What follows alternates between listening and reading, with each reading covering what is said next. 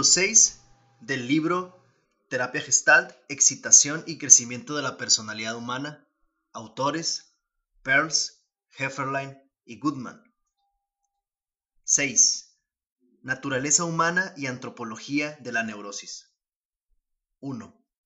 El sujeto objeto de la antropología.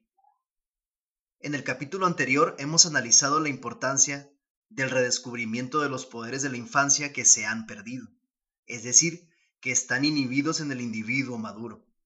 Vamos a ampliar ahora esta perspectiva y hablar un poco de lo que se ha perdido en nuestra cultura de personas mayores y del uso actual de los poderes del hombre, ya que aquí también en los campos modificados dados por nuevos poderes y nuevos objetos, múltiples sentimientos y actitudes quedan interrumpidas o inhibidas, mientras que sería sano que estuvieran permanentemente y se emplearan de manera sana. Este capítulo va a tratar, por lo tanto, de la antropología anormal. El sujeto objeto de la antropología es la relación entre la anatomía, la fisiología, las facultades del hombre con su actividad y su cultura. En los siglos XVII y XVIII era así como se estudiaba siempre la antropología, concepción que probablemente culminó con la antropología de Kant.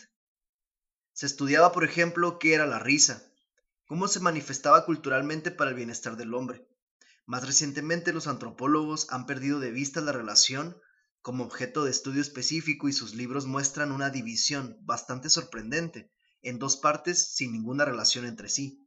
La antropología física, la evolución y las razas del hombre por un lado, y la antropología cultural, una especie de sociología histórica por el otro. Hay, por ejemplo, por parte de la antropología cultural, una proposición importante que sostiene que las innovaciones técnicas por ejemplo, un nuevo arado, se difundieron rápidamente en las áreas vecinas, mientras que las innovaciones morales se difundieron lentamente o con dificultad. Pero esta proposición no tiene ningún fundamento, es como si formara parte de la naturaleza misma de estos objetos culturales. Más bien muestran que ellos forman parte de la naturaleza o que condicionan a los animales implicados. Los hombres transmiten la cultura, y estos hombres a su vez son configurados por la cultura que ellos mismos transmiten. Muy recientemente, sin embargo, esencialmente debido al impacto del psicoanálisis, la interrelación clásica entre el animal y la cultura ha sido estudiada de nuevo, en términos de educación del niño muy pequeño, prácticas sexuales, etc. Partiendo de la perspectiva ofrecida por la psicología patológica, vamos a ofrecer aquí algunas especulaciones biológicas y culturales. 2. La importancia de este tema para la psicoterapia podemos ver la importancia de la pregunta antropológica. ¿Qué es el hombre? Si tenemos en cuenta que la psicología médica mantiene una doble y difícil fidelidad. Como rama de la medicina, su objetivo es la salud puramente biológica. Esto implica no solamente un funcionamiento sano y la ausencia de dolor, sino también los sentimientos y el placer. No solamente la sensación, sino también la agudeza de conciencia. No solamente la ausencia de parálisis, sino además la gracia y la fuerza. Si la psicoterapia pudiera conseguir este tipo de salud, su existencia estaría justificada, ya que se ocupa de la unidad psicosomática. En medicina, los criterios de salud están bastante bien definidos y científicamente establecidos. Sabemos cuándo un organismo funciona bien. Este aspecto de la naturaleza humana no es ambiguo. Pero no existe un funcionamiento puramente biológico. Por ejemplo, no existe una pulsión que sea puramente sexual sin que haya amor o se evite el amor. Por lo tanto, los recursos médicos son insuficientes. Sin embargo, una vez que uno se coloca más allá de la medicina, el objetivo mismo de la terapia, la norma de salud y de la naturaleza se convierten en una cuestión de opinión. El paciente es un hombre enfermo y no se conoce nunca al hombre de manera definitiva, ya que no deja de cambiar él mismo y de cambiar sus condiciones. Su naturaleza es maleable hasta un punto verdaderamente sorprendente. Sin embargo, al mismo tiempo, su naturaleza no es tan completamente maleable como para que no pueda tenerse en cuenta, como parecen creer algunos sociólogos democráticos y algunos políticos fascistas. También es sorprendentemente resistente, de tal manera que pueden producirse bruscas reacciones neuróticas en algunos individuos y que sea la estupidez, la torpeza y la rigidez lo que, lo que caracterice a la media de los individuos. Además, en psicoterapia, estos cambios de condición son especialmente importantes, pues por ellos el paciente compromete su interés. compromete sus quejas, sus culpabilidades y sus esperanzas de lo que va a poder hacer de sí mismo. Despiertan su excitación, son lo único que despierta su excitación, organizan su conciencia inmediata y su comportamiento. Sin estos intereses específicamente humanos no hay salud biológica y ningún medio de conseguir esa salud a través de la psicoterapia. 3. La naturaleza humana y la media. Por lo tanto, la medicina disputa por modelos y teorías sobre lo que anima al humano. En el capítulo cuarto hemos hablado de muchas de estas teorías. Por consiguiente, Freud insistió en el hecho de que no son los médicos, sino con una colaboración médica, los hombres de letras, los profesores, los abogados, los trabajadores sociales, quienes llegan a ser los mejores terapeutas, ya que comprenden la naturaleza humana, están en contacto frecuente con las ideas y con la gente, y no se conforman con gastar su juventud por conseguir una especialidad. Con seguridad, la tarea sería infinitamente más fácil si contáramos con buenas instituciones sociales, convenciones que nos dieran satisfacción y nutrieran nuestro desarrollo, ya que entonces podrían ser consideradas como norma aproximativa de lo que podría significar ser un hombre por entero en una cultura concreta. Esto no sería entonces una cuestión de principios, sino de aplicación casuística a cada caso concreto. Pero si tuviéramos instituciones razonables, ya no habría neuróticos. En el estado actual de cosas, nuestras instituciones no son sanas ni siquiera desde un punto de vista puramente biológico, y las diferentes formas de síntomas individuales son reacciones a los errores sociales rígidos. De este modo, en lugar de tomar como norma aproximativa la aptitud para adaptarse a las instituciones sociales, un médico tiene más esperanza en aportar a su paciente una integración que contribuya a desarrollarle si este paciente aprende a ajustar su entorno a sí mismo, en lugar de tratar de aprender a malajustarse a la sociedad. En lugar de una unidad dinámica de la necesidad y de la convención social, en la que los hombres se descubren a sí mismos y entre sí, se inventan a sí mismos y a los demás, nos vemos forzados a pensar en tres abstracciones que se oponen. El simple animal, el sí mismo individual acosado y las presiones sociales. O bien el individuo normal evita cuidadosamente ser consciente de esta guerra feroz que mantiene dentro de la personalidad, no dándose cuenta de sus manifestaciones en su comportamiento y manteniéndola prácticamente en el sueño, o bien es consciente de esto y consigue una tregua difícil, satisfaciendo solo las ocasiones que no son amenazadoras. En los dos casos, se gasta mucha energía en la pacificación, siendo sacrificados también poderes humanos de un gran valor. En el neurótico los conflictos causan estragos hasta el agotamiento, las contradicciones y el derrumbe, pero no puede sacarse la conclusión de que este individuo era, por lo tanto, en un sentido, más débil de lo normal, ya que a menudo las personas mejor dotadas son precisamente las que viven más desastres en un plano social. Existe una diferencia importante entre el individuo normal y el neurótico, pero no es tanta como para que, cuando un neurótico va como paciente al médico y le plantea un problema práctico, serio, el médico pueda fijar como objetivo un ajuste normal, del mismo modo que no se le podría dar a un enfermo ingresado por tuberculosis un, certificado médico de que está curado, aunque se le diera de alta como paciente. Sería mejor a que esperara que, como el paciente va a empezar a ser más el mismo, se va a volver más humano de lo que suele esperar, incluso más humano que el propio médico. Además, debemos recordar que en el inventario actual de los pacientes en psicoterapia, la distinción entre normal y neurótico se ha vuelto completamente inapropiada, incluso es totalmente errónea. Cada vez más, los pacientes no están del todo enfermos. Hacen ajustes adecuados. Consultan porque quieren algo más de su vida y de ellos mismos y piensan que la psicoterapia puede ayudarles. Quizás esto signifique un optimismo excesivo por su parte, pero es también la prueba de que están mejor que la media de los demás, más que al contrario.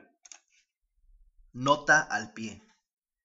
Hemos mencionado ya que la selección de pacientes a los que les llama la atención un enfoque determinado es un factor intrínseco a las diferentes teorías psicoanalíticas, ya que estos pacientes constituyen a la vez el material observado y la prueba que viene a confirmar el método como respuesta. Obviamente, la tendencia de los pacientes a ir hacia un bastante bien o incluso hacia un mejor que bastante bien contribuye a que las teorías recientes tiendan a converger progresivamente con las que se parecen a las de este libro. En este sentido, la psicoterapia está a punto de reemplazar a la función educativa, pero esto ocurre porque la educación tradicional en casa, en la escuela, en la universidad y en la iglesia es cada vez más inútil. Lo que desearíamos nosotros, por supuesto, es que la educación reemplazara las funciones de la psicoterapia. Se cierra la nota. 4. Los mecanismos neuróticos como funciones sanas. La neurosis también forma parte de la naturaleza humana y tiene su antropología. La escisión de la personalidad, la, desestructuración como forma de equilibrio es sin duda uno de los poderes de la naturaleza humana recientemente adquirido. No data nada más que de hace unos pocos miles de años, pero es un poder que surge de una larga línea de desarrollos durante la evolución que merece la pena revisar brevemente para identificar dónde nos encontramos. Si tenemos en cuenta la autorregulación organísmica, el proceso por el que cuando surgen las necesidades dominantes vienen al primer plano de la conciencia, no solo nos sorprendemos por el maravilloso sistema de ajuste específico, de señales, de coordinación y de juicio sutil que funciona para mantener el equilibrio general, sino también de los dispositivos que sirven de amortiguadores y de válvulas de seguridad para proteger la frontera contacto. Hemos mencionado ya la represión, la alucinación, soñar, mirar algo como sí, y aceptar en lugar de. También está la inmovilización, jugar a estar muerto, el aislamiento, el método mecánico de ensayos y errores, la repetición obsesiva, la huida por pánico, etc. El hombre es un mecanismo dotado de, de un gran poder y de una gran eficiencia, pero también puede tener conductas bruscas y épocas malas. Las dos cosas van juntas. La capacidad lleva a la aventura y la aventura lleva a las dificultades. El hombre debe ser maleable. Todas estas funciones de seguridad juegan, por supuesto, un papel fundamental en los desórdenes mentales, pero en sí mismas son sanas. Verdaderamente se podría decir, sin querer ser paradójico, que en los neuróticos estas funciones de seguridad, la represión, la distorsión, el aislamiento, la repetición, que parecen tan espectacularmente locas, lo único que hacen es trabajar de un modo bastante sano. Son las muy respetables funciones de orientación y de manipulación en el mundo, sobre todo en el mundo social, las que están fuera de rumbo y no pueden trabajar. En una totalidad finamente ajustada, los dispositivos de seguridad están hechos para afrontar las dificultades y para continuar funcionando mientras las funciones más habituales descansan y se restauran. En otras palabras, cuando la orientación se ha perdido y la manipulación ha fracasado, la excitación, la vitalidad del organismo se expresa sobre todo en autismo e inmovilización. Y de nuevo, si hablamos, como deberíamos hablar, de una neurosis social o epidémica, no son las excentricidades sociales sintomáticas, dictaduras, guerras, arte incomprensible, etc., lo importante desde un punto de vista patológico, sino el conocimiento y la técnica normales, el estilo de vida medio. El problema de la antropología anormal es mostrar cómo el estilo medio de vida o incluso el del estado del ser humano son neuróticos y cómo se han vuelto así. Es mostrar qué se ha perdido en la naturaleza humana y en el aspecto práctico concebir experimentos para recuperarlo. La parte terapéutica de la antropología y de la sociología es la política, pero podemos ver que la política quizás afortunadamente no se dedica para nada a esto. Al revisar las etapas de la evolución que han llevado hasta el hombre moderno y hasta nuestra civilización, ponemos el acento en donde no se ha puesto habitualmente, no en el incremento de poder y en los progresos conseguidos en cada etapa del desarrollo humano, sino en los peligros sufridos y los puntos vulnerables a los que se han visto expuestos y que después se han vuelto patológicos en las catástrofes. Los nuevos poderes necesitan formas de integración más complicadas y éstas a menudo fracasan. 5. La postura erecta, libertad de las manos y de la cabeza. 1. La postura erecta se ha desarrollado al mismo tiempo que se diferenciaban los miembros y finalmente los dedos. Esto ha supuesto una gran ventaja tanto para la orientación como para la manipulación. Un animal grande, de pie, puede ver más lejos. Asentado sobre sus grandes pies, puede utilizar sus manos para coger comida y arrancarla, manteniendo la cabeza libre. Puede también manejar objetos y su propio cuerpo. Pero por otro lado, la cabeza pierde algunas capacidades de percepción de la proximidad y los sentidos de proximidad, el olfato y el gusto, se atrofian un poco. La boca y los dientes se vuelven menos útiles en la manipulación. Como tales, en un animal intensamente manipulador, tienden a desaparecer de la conciencia inmediata de la sensación y de la respuesta. Por ejemplo, puede haber un desfase entre el asco y el rechazo espontáneo. Las mandíbulas y la boca degeneran y se van a volver más tarde en una de las principales localizaciones de la rigidez. Brevemente, el campo entero del organismo y de su entorno se encuentra inmensamente agrandado tanto en extensión como en complejidad. Pero el contacto de proximidad se hace más problemático. Con el ponerse de pie aparecen también la necesidad de equilibrio y el miedo a caer, que va a tener una importancia capital más tarde en psicología. La espalda es menos flexible y la cabeza está más aislada del resto del cuerpo y por lo tanto más alejada del suelo. 2. Cuando la cabeza es más libre y está menos implicada, se desarrolla una visión estereoscópica, una capacidad de apreciar la perspectiva. Los ojos y los dedos cooperan para delimitar los contornos, de tal manera que el animal aprende a ver mejor las formas y a diferenciar los objetos en su campo. Al delimitar los contornos, se diferencia la experiencia en objetos. La perspectiva, la discriminación de los objetos, la capacidad de coger con las manos, todo esto aumenta mucho el número de conexiones entre las impresiones y la selección deliberada entre estas impresiones. El cerebro aumenta dándose, por supuesto, una mayor claridad de conciencia. La capacidad de aislar los objetos de su situación aumenta la memoria y marca el principio de la abstracción. Recíprocamente parece haber, sin embargo, una pérdida ocasional de la inmediatez, de la sensación de fluidez del contacto con el entorno. Las imágenes de los objetos y sus abstracciones interfieren. El hombre hace una pausa e intensifica su conciencia.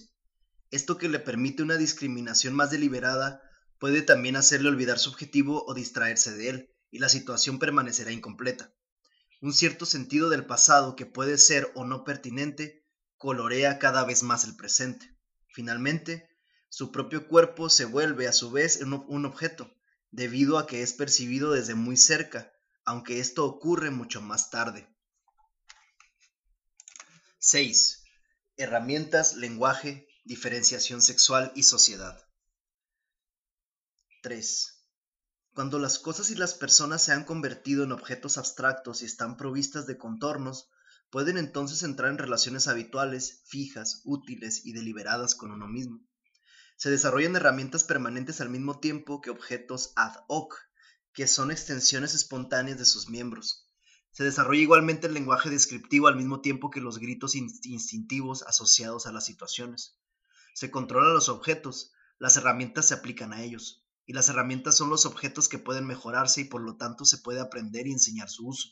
Se aprende también el lenguaje. La imitación espontánea se intensifica deliberadamente y los vínculos sociales se refuerzan. Evidentemente, los vínculos sociales preexistían. Había comunicación y manipulación del entorno físico y social. No es el empleo de las herramientas y el lenguaje lo que reúne a las personas entre sí, ni a los artesanos y los objetos entre sí estaban ya en contacto organizado y sentido. Las herramientas y el lenguaje son diferenciaciones convenientes del contacto que ya existía. Pero el peligro inherente es el siguiente. Si la unidad original sentida se debilita, estas abstracciones de alto nivel, objeto, persona, herramienta, palabra, van a empezar a ser tomadas como el fondo original del contacto, como si fuera necesaria una actividad mental deliberada y de alto nivel para entrar en contacto. De este modo, las relaciones interpersonales se convierten principalmente en verbales. Sin una herramienta conveniente el artesano se siente impotente. La diferenciación que existía al mismo tiempo que la organización subyacente existe ahora en su lugar. Entonces el contacto disminuye, el discurso pierde el sentimiento y el comportamiento su gracia. 4. El lenguaje y las herramientas se mezclan con los vínculos preverbales anteriores de la sexualidad, la nutrición, la imitación, para ampliar el ámbito de la sociedad. Pero estas nuevas complejidades pueden revolucionar las actividades delicadamente equilibradas, cruciales para el bienestar del animal. Consideremos, por ejemplo, cómo desde los tiempos más remotos de la especie hemos heredado un aparato sexual de una exquisita complejidad, que pone en marcha la excitación a través de los sentidos y las respuestas motoras de tumescencia, asedio e intromisión, todo ello maravillosamente ajustado para conseguir el orgasmo. Lo que se llama la esterilidad adolescente, Ashley Montagu, el periodo entre la primera menstruación y la fecundidad, parece ser una fase destinada a jugar y hacer prácticas. Otra de las ventajas de la selección sexual y del mestizaje es que toda esta complejidad requiere, por lo menos temporalmente, parejas. Ningún animal está completo en los límites de su propia piel. Los vínculos fuertemente emocionales de la lactancia, de mamar y de alimentar refuerzan la sociabilidad. Además, en las especies más evolucionadas, es aprendido por imitación cómo el animal joven adquiere la mayor parte de su comportamiento. Por lo tanto, Debemos considerar hasta qué punto todo ello depende de estos delicados ajustes. Debemos tener en cuenta que la función del orgasmo, Reich, la relajación periódica esencial de las tensiones, está asociada al funcionamiento del aparato genital tan finamente ajustado. Se ve claramente hasta qué punto la modalidad social de reproducción puede ser importante y hasta qué punto también esto puede hacer vulnerable el bienestar del animal. 7 diferenciación de lo sensorial, de lo motor y de lo vegetativo. 5. La separación entre los centros nerviosos motores y musculares por una parte y los sensoriales y del pensamiento por otra representa otro desarrollo crítico que surge en la antigüedad remota. En los animales como el perro, la sensación y el movimiento no pueden estar muy disociados. Aristóteles ya lo había señalado. Decía que un perro puede razonar, pero que solo puede hacer silogismos prácticos. Las ventajas de una conexión más flexible en el hombre son evidentemente enormes. Capacidad para estudiar, retener, meditar. Resumiendo, de ser deliberado y mantener muscularmente su cuerpo, dejando que jueguen sus sentidos y sus pensamientos, mientras puede moverse de manera inmediata y espontánea con pequeños movimientos de los ojos, de las manos, de las cuerdas vocales, etc. Pero en la neurosis, esta misma división es fatal, ya que es utilizada para impedir la espontaneidad y la unidad práctica última de la sensación y del movimiento se pierde.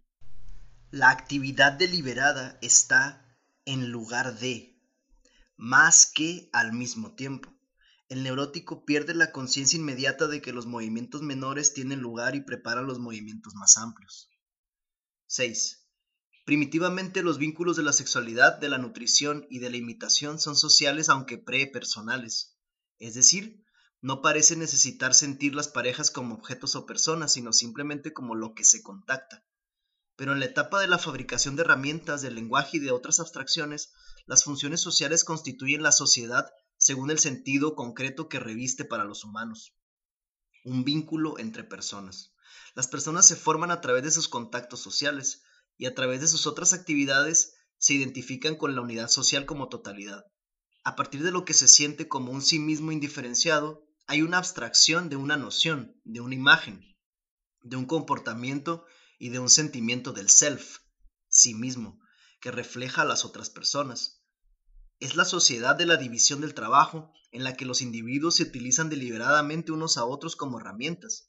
Es en esta sociedad en donde, se desarrollan los tabúes y las leyes que frenan al organismo en interés del superorganismo, o mejor, una sociedad mantiene a las personas como personas en las relaciones interpersonales y también como animales en contacto. Con seguridad, esta sociedad es portadora de lo que la mayoría de los antropólogos consideran como la característica que define al género humano, la cultura, la herencia social que sobrevive a las generaciones. Las ventajas de todo esto, igual que las desventajas, son evidentes. Aquí podemos empezar a hablar no ya de peligros potenciales, sino de perturbaciones reales de la supervivencia. Bajo el control de los tabúes, las imitaciones se convierten en introyecciones no asimiladas. Es la sociedad contenida dentro de uno mismo que a fin de cuentas invade el organismo. Las personas se convierten simplemente en personas en lugar de ser también animales en contacto. La autoridad interiorizada deja abierto el camino a la explotación institucionalizada del hombre por el hombre y de muchos de ellos por la totalidad. La división del trabajo continúa de tal manera que el trabajo pierde su significado para los trabajadores y se convierte en un trabajo pesado y molesto. La cultura heredada puede convertirse en una transacción pesada que se aprende con dolor. Se nos fuerza a aprender mediante métodos dudosos, sin que pueda haber luego ninguna utilidad individual. 8. Dificultades de vocabulario en esta exposición. Es instructivo darse cuenta de cómo, cuando discutimos de este tema, las dificultades de vocabulario empiezan a surgir. Hombre, persona, self, individuo, animal humano, organismo, son a veces intercambiables, pero también a veces es necesario distinguirlas. Por ejemplo, existe el error de pensar en los individuos a la vez como primitivos y al mismo tiempo con relaciones sociales, porque no hay ninguna duda de que la existencia de individuos es el resultado de una sociedad muy complicada. Además, tiene sentido decir aquí que es mediante la autorregulación organísmica como se imita, se simpatiza, como se vuelve uno independiente y como se aprenden las artes y las ciencias. La expresión contacto animal no puede significar solamente contacto animal. De nuevo, las personas son los reflejos de una totalidad interpersonal y se puede comprender mejor la personalidad si se la quiere considerar como la formación del self mediante una actitud social de reparto. Sin embargo, y esto tiene mucha importancia, el self como sistema de excitación, de orientación, de manipulación, de identificaciones y alienaciones diversas es siempre original y creativo. Evidentemente, estas dificultades pueden en parte evitarse gracias a unas definiciones cuidadas y a un uso coherente y nosotros tratamos de hacerlo, además lo más coherentemente pues, posible. Pero estas dificultades son por una parte inherentes a los, al sujeto objeto, el hombre, que se crea de diferentes maneras. Por ejemplo, los primeros antropólogos filósofos de los tiempos modernos de los siglos XVII y XVIII hablaban en general de los individuos que componían la sociedad por contrato.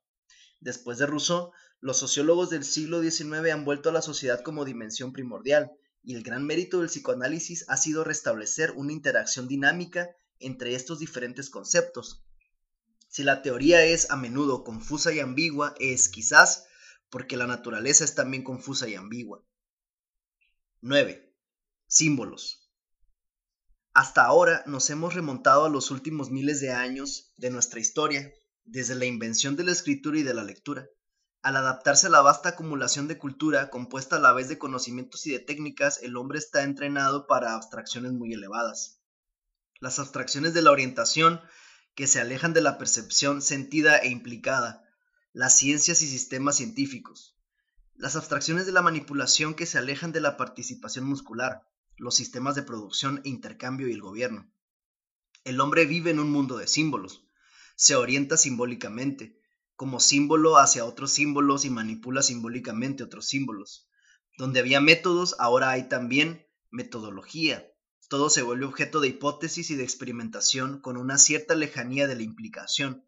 Esto incluye a la sociedad, a los tabúes, a lo suprasensorial, a las, a las alucinaciones religiosas, a la ciencia y a la metodología misma e incluso al hombre. Todo esto le ha permitido aumentar considerablemente su perspectiva y su poder, ya que la capacidad para fijar simbólicamente esto en lo que tiene por costumbre comprometerse plenamente le permite una cierta indiferencia creativa. Los peligros de esto, desgraciadamente, no son potenciales, sino que han sucedido. Las estructuras simbólicas por ejemplo, el dinero o el prestigio, el privilegio o las ganas de paz o el progreso en el aprendizaje se convierten en el fin exclusivo de cualquier actividad y no se obtiene ninguna satisfacción animal ni a menudo tampoco ninguna satisfacción personal. Sin embargo, fuera del interés animal o en menor medida del personal, no puede haber ninguna medida intrínseca estable, sino solamente confusión y normas que no pueden cumplirse nunca. De este modo, en lo económico, un vasto mecanismo se pone en marcha y no produce suficientes bienes de consumo.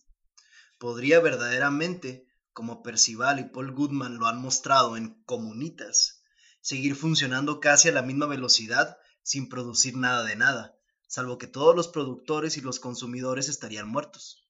Un trabajador está, tosca o hábilmente, insertado en un sitio concreto en este símbolo mecánico de la abundancia, pero el trabajo que hace no, no se transforma ni en placer por el trabajo bien hecho, ni en el de una vocación.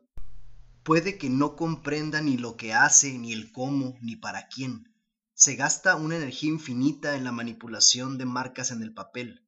Las recompensas se hacen en forma de papel y el prestigio depende de la posesión de esos papeles. En lo político, a través de las estructuras constitucionales simbólicas, los representantes simbólicos se encargan de expresar la voluntad de la gente tal y como se ha expresado en los usos simbólicos. Casi nadie comprende mucho qué significa eso de ejercer una iniciativa política o llegar a un acuerdo comunitario.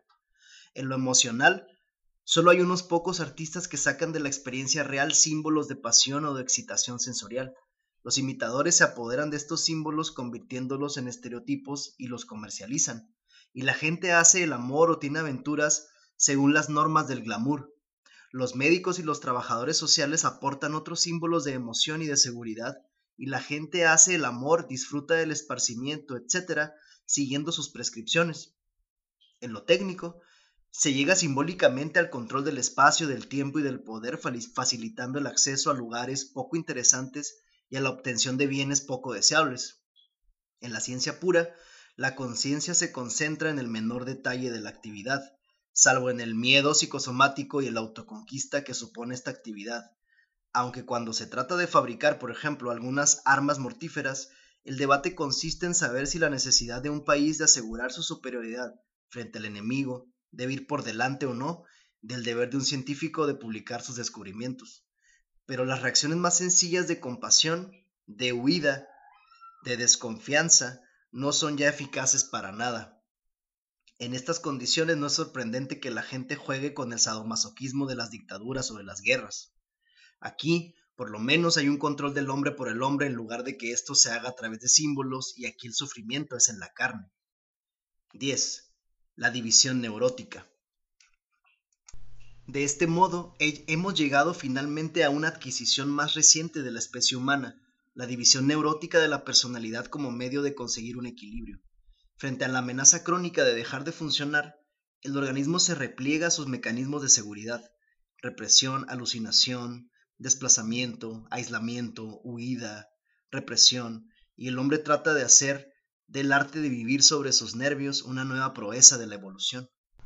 En los dos primeros estadios había desarrollos que el organismo sano podía fusionar en cada ocasión en una nueva totalidad integrada, pero ahora es como si los neuróticos resurgieran y se agarraran concretamente a los puntos vulnerables del desarrollo anterior de la raza.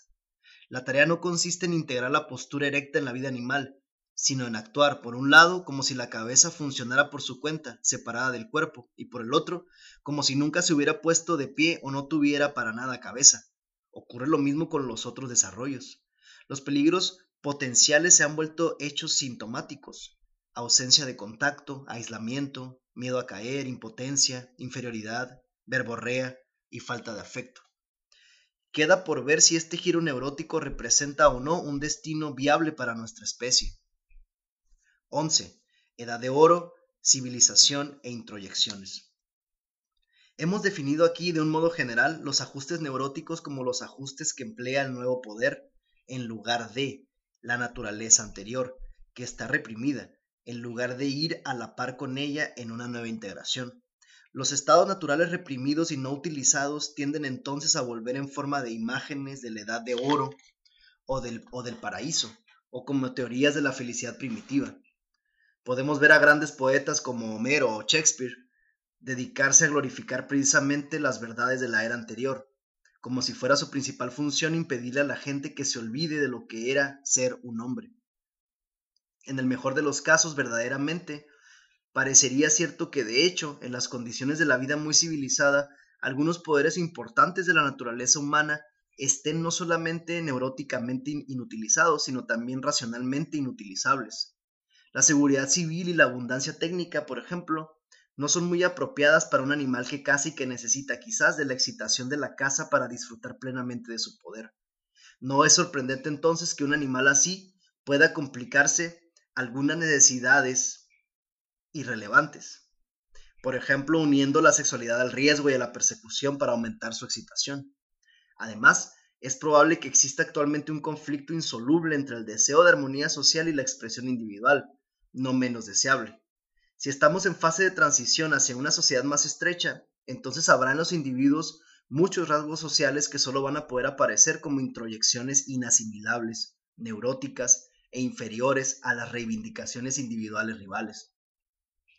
Nuestros criterios éticos heroicos, que surgen de los sueños inspirados de los artistas creativos, tienden en efecto a hacernos volver a lo más animal, sexual, personal, valeroso, honorable, etc. Pero nuestro comportamiento es, por lo demás, diferente de esto y bastante carente de excitación. Por otro lado, parece también, incluso aunque estos diferentes parecidos sean contradictorios, que estos conflictos irreconciliables hayan formado parte siempre y no solo ahora de la condición humana y que el sufrimiento que los acompaña, como el movimiento hacia una solución desconocida, constituyan los fundamentos mismos de la existencia del hombre. 12. Conclusión. Sea como sea, la naturaleza humana es una potencialidad puede ser conocida solo cuando haya sido actualizada en sus consecuencias y en su historia. Uno podría hacerse seriamente la siguiente pregunta. ¿Conforme a qué criterios se prefiere considerar la naturaleza humana como lo que es real en la espontaneidad de los niños, en los trabajos de los héroes, en la cultura de las épocas clásicas, en la comunidad de la gente sencilla, en el sentimiento de los amantes, en la conciencia acrecentada y las habilidades milagrosas de algunas personas en las situaciones críticas? La neurosis es también una respuesta de la naturaleza humana y ahora es epidémica y normal y quizás tenga un futuro social viable. Nosotros no podemos contestar a esta pregunta, pero el psicólogo médico actúa de acuerdo con tres criterios. Inciso 1.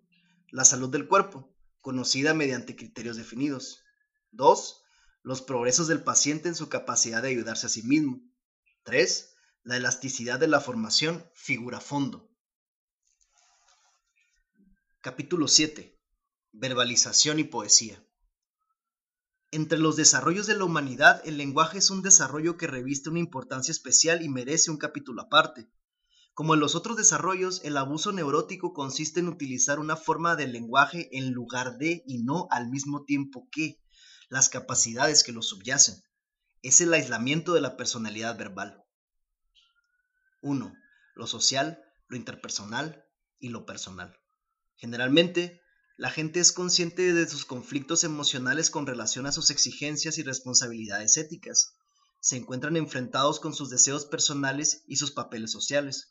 Se considera que el conflicto, con la inhibición o la culpabilidad que se derivan de él, se da entre la sociedad del individuo. Los capítulos siguientes se van a dedicar a la estructura de estas normas, ajenas e incorporadas, la conformidad y lo antisocial, la agresividad y la autoconquista. Pero como hemos subrayado ya, la diferenciación del individuo en el campo organismo-entorno supone ya un desarrollo tardío. Las relaciones sociales como la dependencia, la comunicación, la imitación, el, el amor objetal, existen desde el origen en cualquier campo humano, incluso antes de que uno se reconociera a sí mismo como una persona con su propia idiosincrasia o se identificara con los otros como constituyente de la sociedad.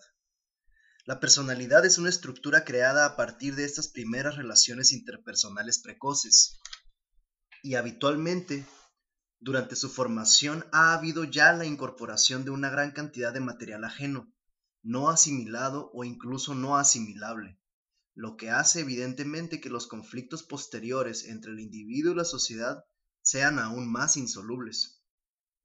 En cierta manera, es útil definir la personalidad como una estructura de hábitos del lenguaje y considerarla como un acto creativo del segundo o tercer año de vida. La mayor parte de nuestros pensamientos son, de hecho, palabras subvocales. Las creencias fundamentales son sobre todo hábitos de sintaxis y de estilo, y casi todas las evaluaciones que hacemos, que no provienen directamente de los apetitos orgánicos, tienen todas las posibilidades de ser, de hecho, un conjunto de actitudes retóricas.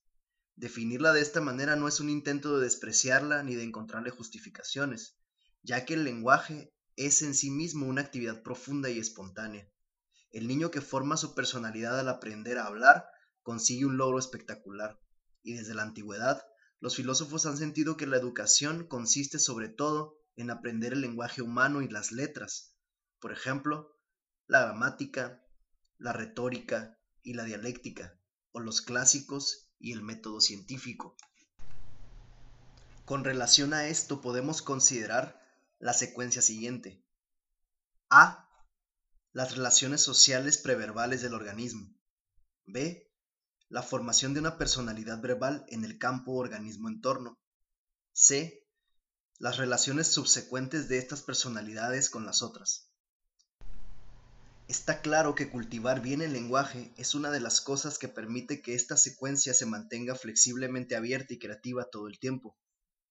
Los hábitos que permiten a lo preverbal fluir libremente y aprender de los otros y ser modificados. Pero de la misma manera que en nuestra cultura, considerada globalmente, se ha desarrollado una cultura simbólica desprovista de contacto o de afecto, arrancada de la satisfacción animal y de la invención social espontánea, así, también con respecto a cada self, cuando el desarrollo de las relaciones interpersonales se ha perturbado y cuando los conflictos no se han vivido, sino que se han pacificado por una tregua prematura que incorporaba criterios ajenos, se forma una personalidad verborreica, un discurso insensible, aburrido, sin afecto, monótono, estereotipado en su actitud retórica, mecánico en su sintaxis, sin significado.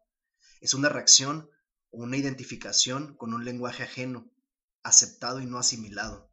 Si invitamos a centrar la conciencia sobre estos sencillos hábitos del habla, encontramos evasiones extraordinarias, coartadas, y al final, una ansiedad aguda, mucho más que en las protestas y excusas cuando se ponen de manifiesto lapsos morales importantes.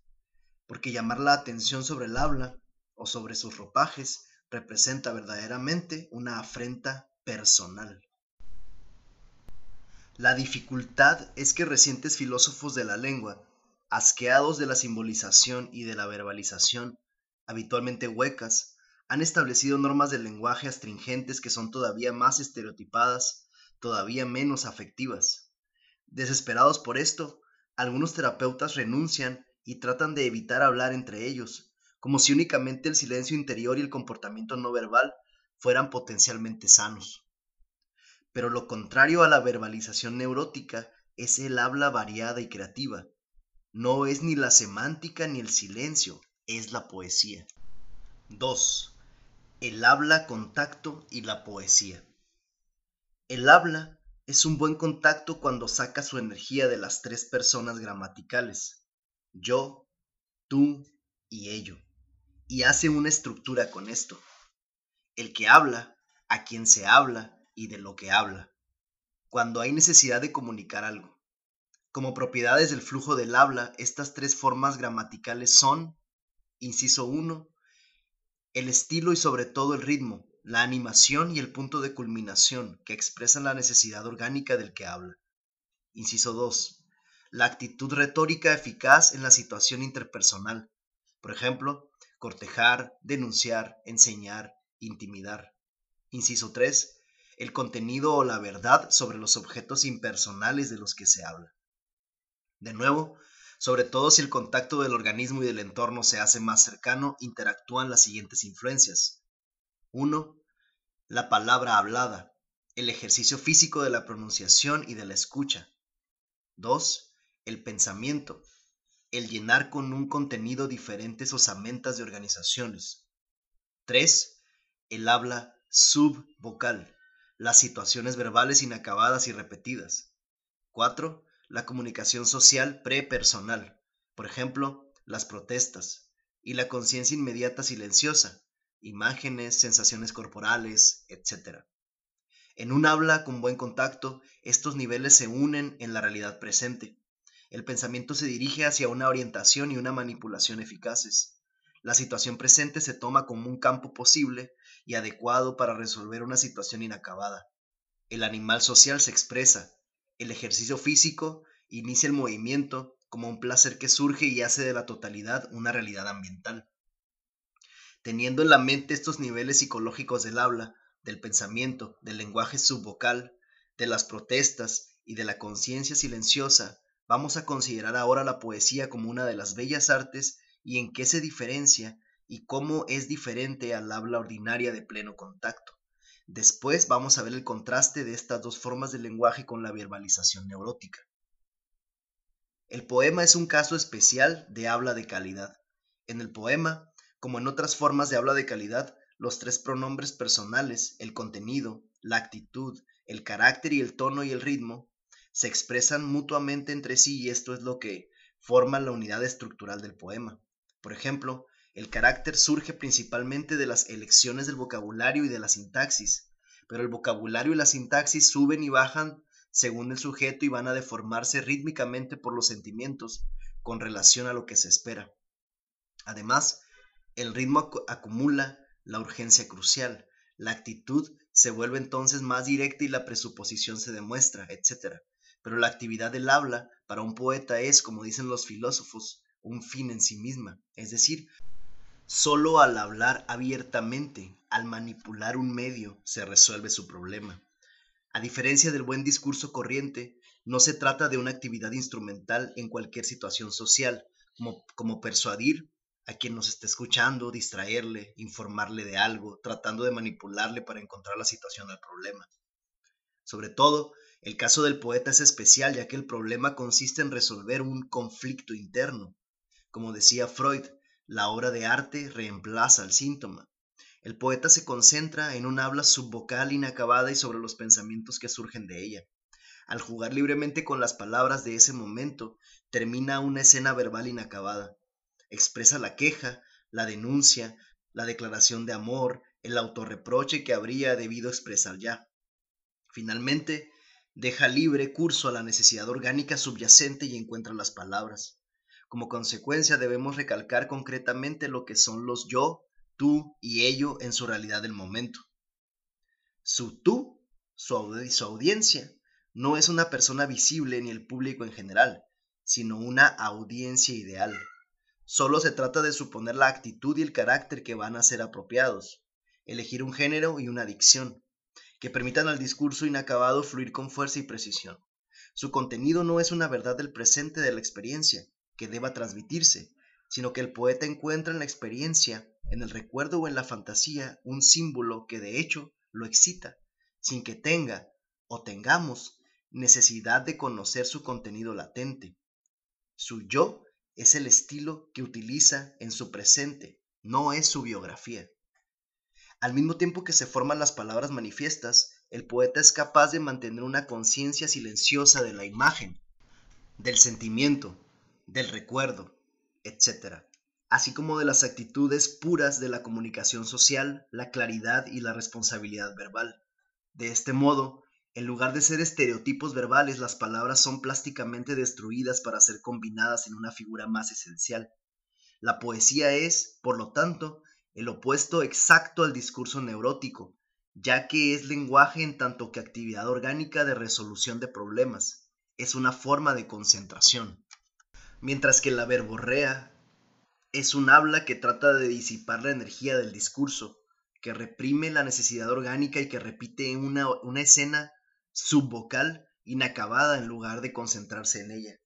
Por otra parte, la poesía se distingue del discurso corriente de buen contacto, la buena prosa en la conversación, por ejemplo, solamente como una categoría especial. Un poema resuelve un problema que puede ser resuelto solamente por la invención verbal, mientras que la mayoría de las hablas se dan en situaciones en donde la solución necesita también otros tipos de comportamiento, una respuesta de quien escucha, etc. Se deduce de esto que en la poesía, en donde toda la realidad debe ser transmitida a través del habla, la vitalidad del discurso se acentúa. Hay más ritmo, es más precisa, está más cargada de sentimientos, más dotada de imaginación, etc. Y lo que es aún más importante es que un poema tiene un principio, una mitad y un final. Acaba la situación. Otros habla con tacto pueden ser más burdos y más aproximativos pueden apoyarse en los modos no verbales, como los gestos. Casi no tienen necesidad de mencionar lo que les surge expresar. Se interrumpen para dar lugar a un comportamiento no verbal. 3. Verbalización y poesía. Cuando se ha sacado de su uso como instrumento en una situación social o de sus propias reglas como actividad poética vital, el habla se vuelve rápidamente el espejo de todo y de cualquier experiencia. Es fácil para alguien equivocarse en lo que siente o en lo que hace cuando habla de sus sentimientos o de lo que hace con ellos, o incluso simplemente cuando los piensa.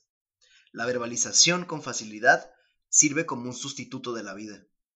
Es un medio disponible por el que una persona ajena a la que se ha introyectado con sus creencias y sus actitudes puede vivir por nosotros. El único inconveniente es que poner en palabras la comida o el encuentro no da de comer, ni da placer sexual, etc.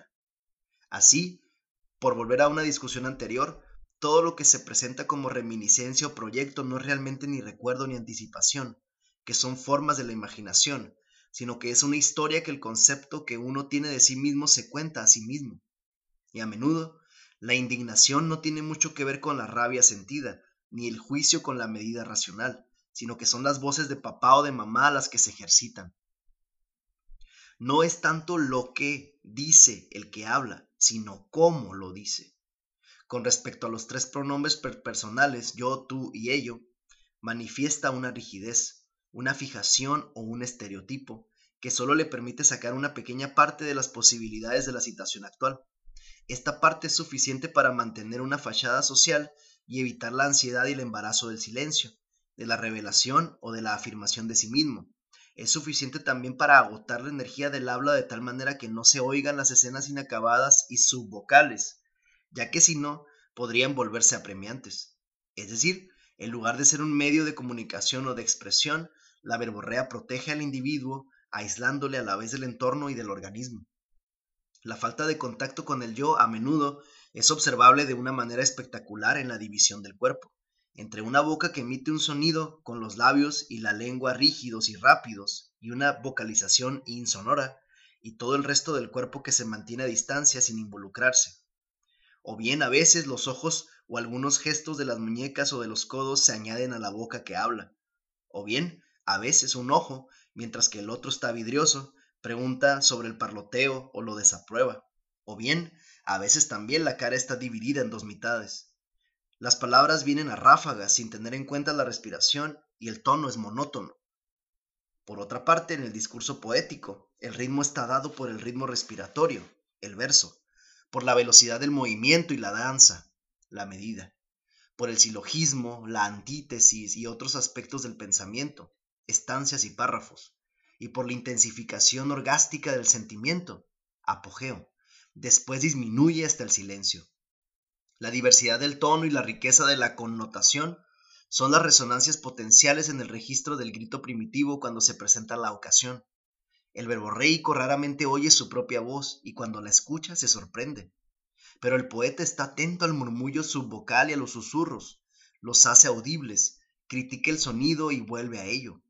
Hay un carácter intermedio, una especie de actor que interpreta sin ser un poeta, que no se da cuenta de nada salvo del sonido de su voz, que modula el tono y que saborea las palabras, y hecho esto, saca probablemente una satisfacción oral real de ello, al ocupar el centro de la sala mientras el público se escabulle. La actitud retórica, el tú, del verborreico es irrelevante en la escena social real, pero el tono que suena muestra que está pasando a la acción, acting out, de manera fija, una situación subvocal inacabada.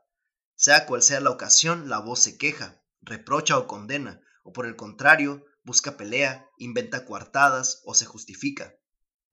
En la repetición de esta escena, quizás jugando alternativamente los dos papeles, el resto del organismo está inmovilizado de manera rígida. El poeta, ya lo hemos dicho, saca partido de la situación subvocal.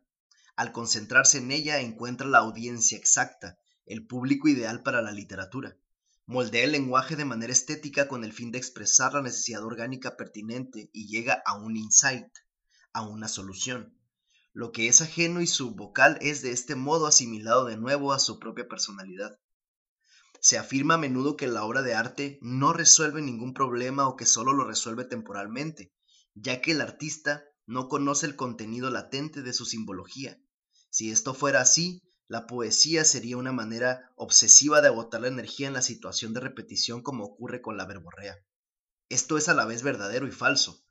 Que el artista no resuelva su problema es lo que precisamente hace que solo sea un artista, libre únicamente en su actividad vital de la palabra, pero incapaz de utilizar de la misma manera las palabras de manera instrumental en otros actos libres. Numerosos poetas sienten el carácter obsesivo de su arte.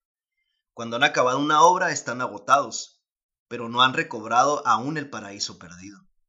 Esto no quiere decir, dicho sea de paso, que muchas otras actividades, incluyendo aquí la psicoterapia, nos permitan recuperar este paraíso perdido. Pero igual que ocurre con los problemas concretos subvocales, realmente se resuelven uno después de otro.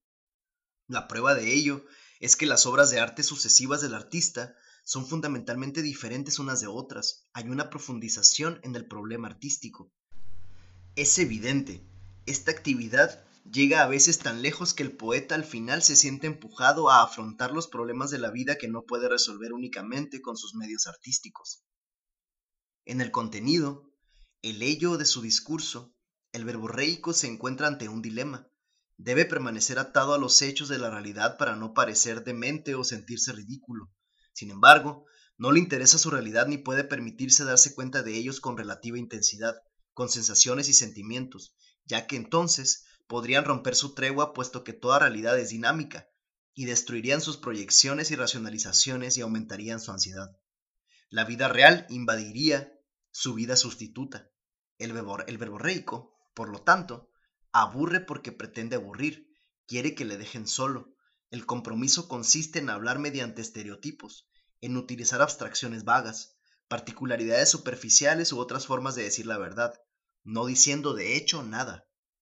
Al mismo tiempo, por supuesto, el contenido se ha energetizado por las proyecciones de sus necesidades no sentidas. El poeta, repetimos, elige el contenido exactamente al contrario, deforma libremente la verdad y la transforma en símbolo, al servicio del interés subyacente no desea mentir o ser irracional, y desarrolla con mucha riqueza los símbolos utilizando de una manera muy viva sus sentidos, enfatizando con precisión lo atractivo de las cosas que ve, las fragancias y los sonidos, y empatiza con las situaciones emocionales, proyectándose a sí mismo en ellas en lugar de alienar sus propios sentimientos y proyectarlos. Finalmente, el verborreico está incómodo por la actividad misma de hablar. Utiliza expresiones desprovistas de sentido para sentirse más seguro, del estilo, ¿no piensas que? Ya sabes, en mi opinión. O también llena el silencio con gruñidos. Controla su sintaxis, cuida su discurso como un encuadre literario antes de aventurarse a hacer sus propios comentarios, del tipo, esto quizás esté traído por los pelos, pero me parece que... Pero para el poeta el manejo de las palabras es una actividad en sí misma. La forma, como por ejemplo el soneto, no es un encuadre, sino que forma parte integrante de la trama. Es consciente de su responsabilidad respecto a la función de la sintaxis. Se siente libre con las formas, y a medida que, que progresa en su arte, su vocabulario se vuelve cada vez más personal, más idiosincrásico, si sus problemas subvocales son oscuros y le resultan difíciles de agarrar. O más clásico, si son problemas que reconoce en los demás. 4. Crítica de la libre asociación como técnica de terapia. Vamos a considerar ahora un caso concreto de verbalización, la experiencia de la libre asociación como se practica en el psicoanálisis ortodoxo.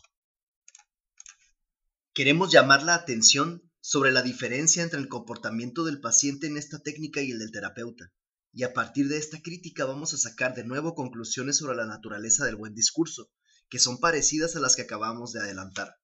En la libre asociación se le da al paciente para empezar algún contenido A, habitualmente el detalle de un sueño que ha tenido.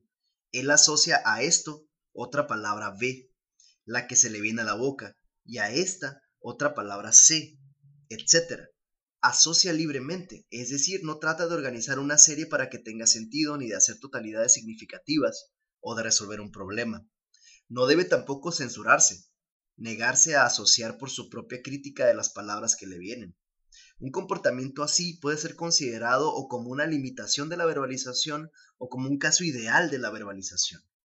Según la antigua teoría asociacionista, las secuencias de las palabras deberían seguir la ley siguiente. Si A ha surgido frecuentemente asociado a B o tiene un cierto parecido con B, o también si tiene una lejana similitud con lo que aparece frecuentemente, entonces existe una cierta tendencia en A de evocar B, en B de evocar C, etc. Toda la cadena podría ser analizada y explicada por etapas de esta manera.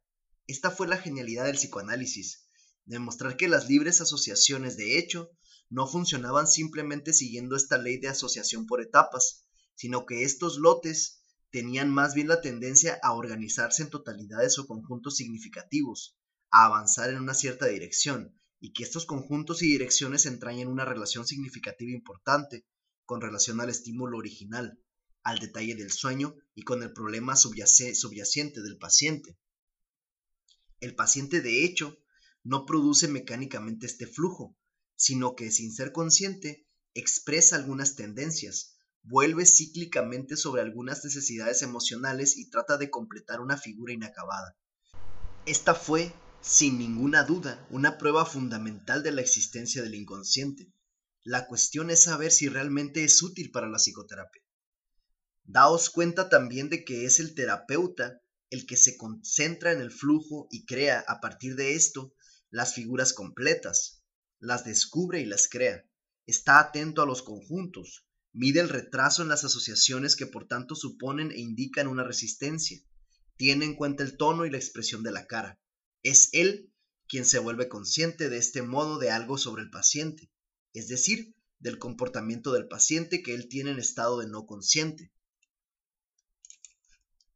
Pero el objetivo de la psicoterapia no es que el terapeuta se vuelva consciente de algo del paciente, sino que el paciente se vuelva consciente de sí mismo. Por lo tanto, es necesario empezar un proceso en el que el terapeuta, T, explique al paciente, P, lo que él, T, conoce ahora de él, P. De esta manera el paciente consigue un vasto e interesante conocimiento sobre sí mismo. De esto no existe ninguna duda pero queda la cuestión de saber si acrecienta o no la conciencia inmediata de sí mismo, ya que el conocimiento acerca de tiene un cierto grado de abstracción, no es muy interesante, y está otra vez en el contexto habitual de la introyección de la sabiduría de una autoridad. Si llega a reconocerse a sí mismo en tanto que objeto de conocimiento, entonces esta especie de conocimiento, que se sabe, pero que no se sabe que se sabe, estaría cercana y llena de interés el objetivo de la terapia es, permitir al paciente que reconozca esto, pero es exactamente de aquí de donde hemos partido. El problema es que durante la actividad en la que está comprometido, ha sido llevado a pronunciar un raudal de palabras que tenían poco sentido para él. Esta actividad no añade nada especial a su experiencia, sea la que sea. Por el contrario, solo es un facímil de su experiencia habitual, se conoce bien este papel. La regla de no censurar le libera de la responsabilidad de las palabras, cosa que no es algo infrecuente para mucha gente. Pero el conocimiento que ahora se le explica es bastante ajeno a esta actividad. Surge de una actividad habitual pero diferente. Coger una verdad desagradable y tragarla toda entera. Y de nuevo, el antiguo hombre está diciendo cosas terribles sobre sí mismo. Aunque se trata quizás de un hombre más simpático, con lo que podría pensar, como solía decir Steckel, voy a estar mejor simplemente para dar gusto al viejo loco. Es un método curativo, pero no por la libre asociación. El peligro de esta técnica podría ser que, al poner entre paréntesis al self que es responsable, se sienta aludido y tome decisiones, y el paciente únicamente podría relacionar su nuevo conocimiento con su verbalización, agradablemente tocado por la euforia de una cálida atmósfera y la escucha amistosamente paternal. Entonces, en lugar de curar la escisión, la técnica podría dejarle aún más confuso. 5. La libre asociación como experimentación del lenguaje. Vamos a considerar ahora los aspectos de la libre asociación que son útiles y excelentes. Tomémosla por lo que es, una forma de lenguaje. Para empezar, Vamos a coger como ejemplo las asociaciones que giran en torno a un detalle de un sueño. Vamos a suponer que el paciente acepta el sueño como suyo, que se acuerda de él y que es capaz de decir que lo ha soñado y no que el sueño le ha venido. Si puede ahora asociar nuevas palabras y nuevos pensamientos con este acto, su lenguaje se va a enriquecer muchísimo. El sueño habla en el lenguaje en imágenes de la infancia. La ventaja es que no se trata de acordarse del contenido infantil, sino de reaprender algo de los sentimientos y de las actitudes del discurso infantil, de recuperar el estado mental de esta visión eidética y de unir lo verbal y lo preverbal. Desde, desde, este punto de vista, el mejor ejercicio sería quizás no la libre asociación a partir de la imagen y la aplicación de un conocimiento frío a esta imagen, sino justamente lo contrario, una representación literaria o pictórica meticulosa de esta, el surrealismo. No obstante, Se puede decir algo a favor de la libre asociación. Para un paciente demasiado escrupuloso y prosaico en su discurso, es saludable que farfulle y descubra que el cielo no se le cae en la cabeza. Es la matriz lúdica de la poesía, dejar que el discurso se desarrolle aparentemente por sí mismo, de la imagen al pensamiento, del pensamiento a la rima, de la rima a la exclamación, de la exclamación a la imagen, de la imagen a la rima como venga, pero al mismo tiempo sentir que es uno mismo el que habla, que no es un discurso automático. Pero aquí también el mejor ejercicio sería quizás un ejercicio más directo, concentrarse en el acto de hablar, asociando libremente o emitiendo sílabas sin sentido o retazos de canciones. La libre asociación tiene una virtud aún más esencial, más cercana al uso clásico que hace de ella el psicoanálisis. La razón por la que se le pide al paciente asociar libremente más que contar su historia o responder a preguntas es con seguridad porque su discurso habitual está neuróticamente rígido, lo que supone una falta de integración de su experiencia. La figura de la que es consciente es confusa, oscura y no tiene interés, ya que el segundo plano contiene otras figuras que están reprimidas y de las que por lo tanto no es consciente. Pero estas figuras reprimidas distraen su atención, absorben la energía e impiden cualquier desarrollo creativo. La libre asociación interrumpe esta relación congelada entre la figura y el fondo y permite que vengan a primer plano otras cosas. El terapeuta las capta, pero ¿cuál es el beneficio para el paciente? Como ya hemos visto, no se trata de que las nuevas figuras se creen para reunirse con la figura habitual de su experiencia, ya que la libre asociación es una actitud disociada de esta experiencia. Pero aprende que algo que no conocía como suyo surge de estas penumbras y se muestra, sin embargo, significativo. De esta forma quizás se anima a, explorarlo, a considerar su no conciencia como una terra incógnita y no como un caos. A partir de esta perspectiva, debería convertirse en pareja en la interpretación. La idea aquí es que la máxima, conócete a ti mismo, es una ética humana no es algo que se aplica a alguien que tiene dificultades, sino algo que se hace uno a sí mismo en tanto que humano. La actitud impenetrable del terapeuta respecto a la interpretación, que la retiene o la reparte en los buenos momentos, va en sentido contrario. Esto no quiere decir que el analista deba revelar todas sus interpretaciones. Se trata por el contrario de interpretar muy poco y de dar al paciente las herramientas del analista debería ser evidente que la horrorosa falta de curiosidad de la gente es un síntoma neurótico y epidémico. Sócrates había comprendido que esto era debido al miedo al conocimiento de uno mismo. Freud enfatizó el miedo concreto al conocimiento sexual al que son aficionados los niños. Es por lo tanto imprudente dirigir el curso de una cura en un contexto que confirme la división.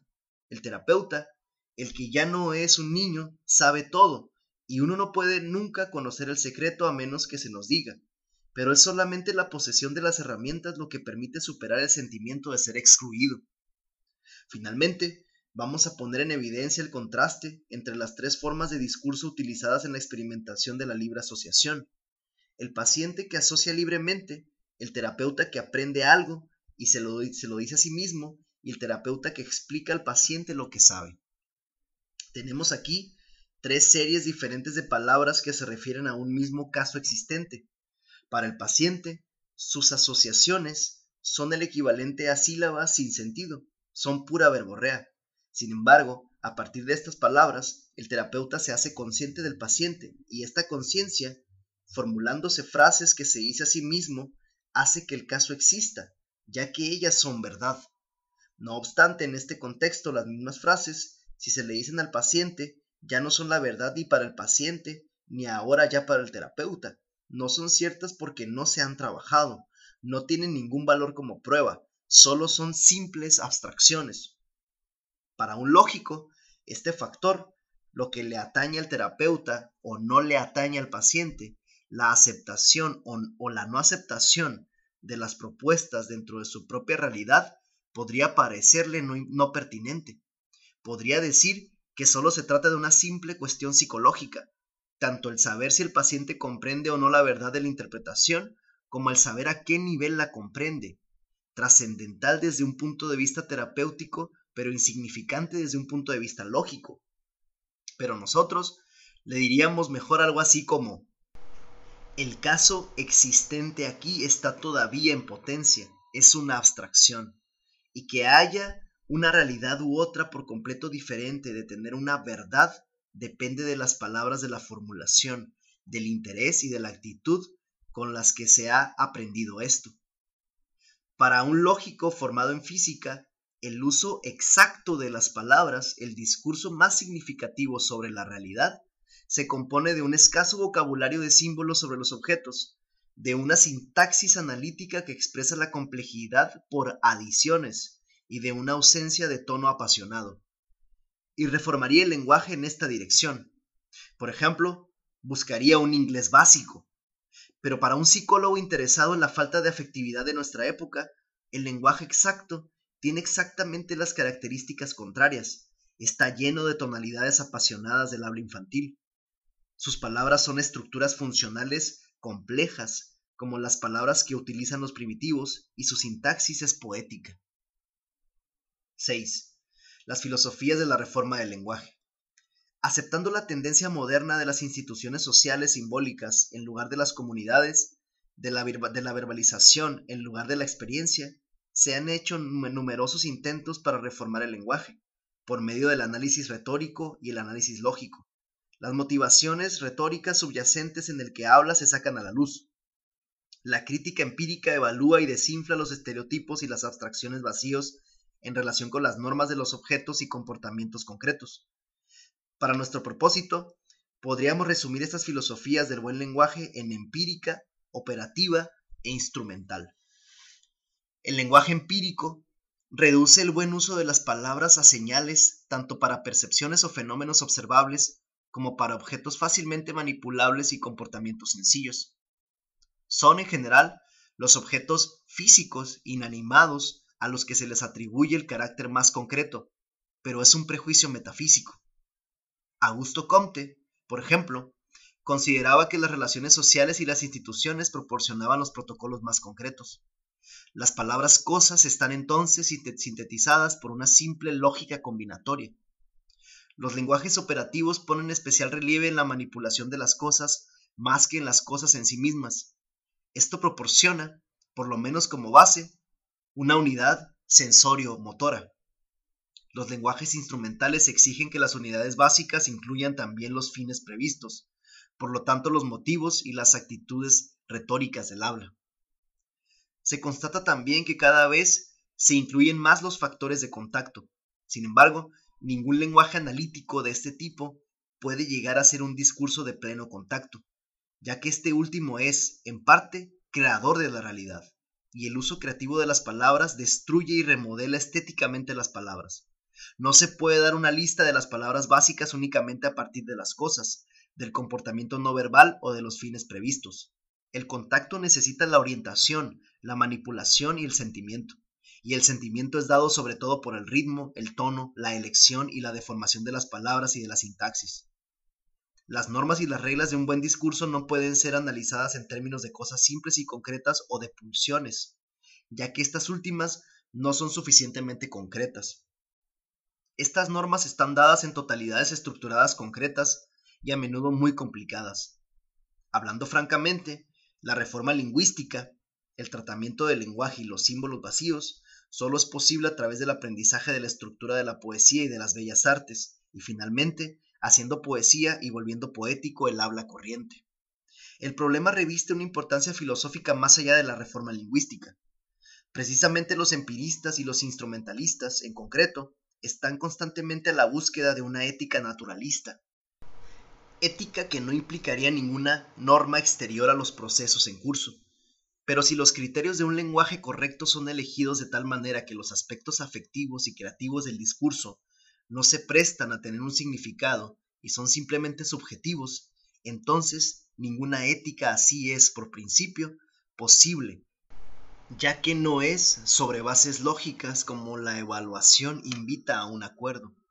Por otro lado, si se comprende de una vez como debiera ser evidente que los sentimientos no son impulsos aislados, sino una evidencia estructurada de la realidad, es decir, de la interacción del campo organismo-entorno, de la que no hay otra evidencia directa salvo el sentimiento.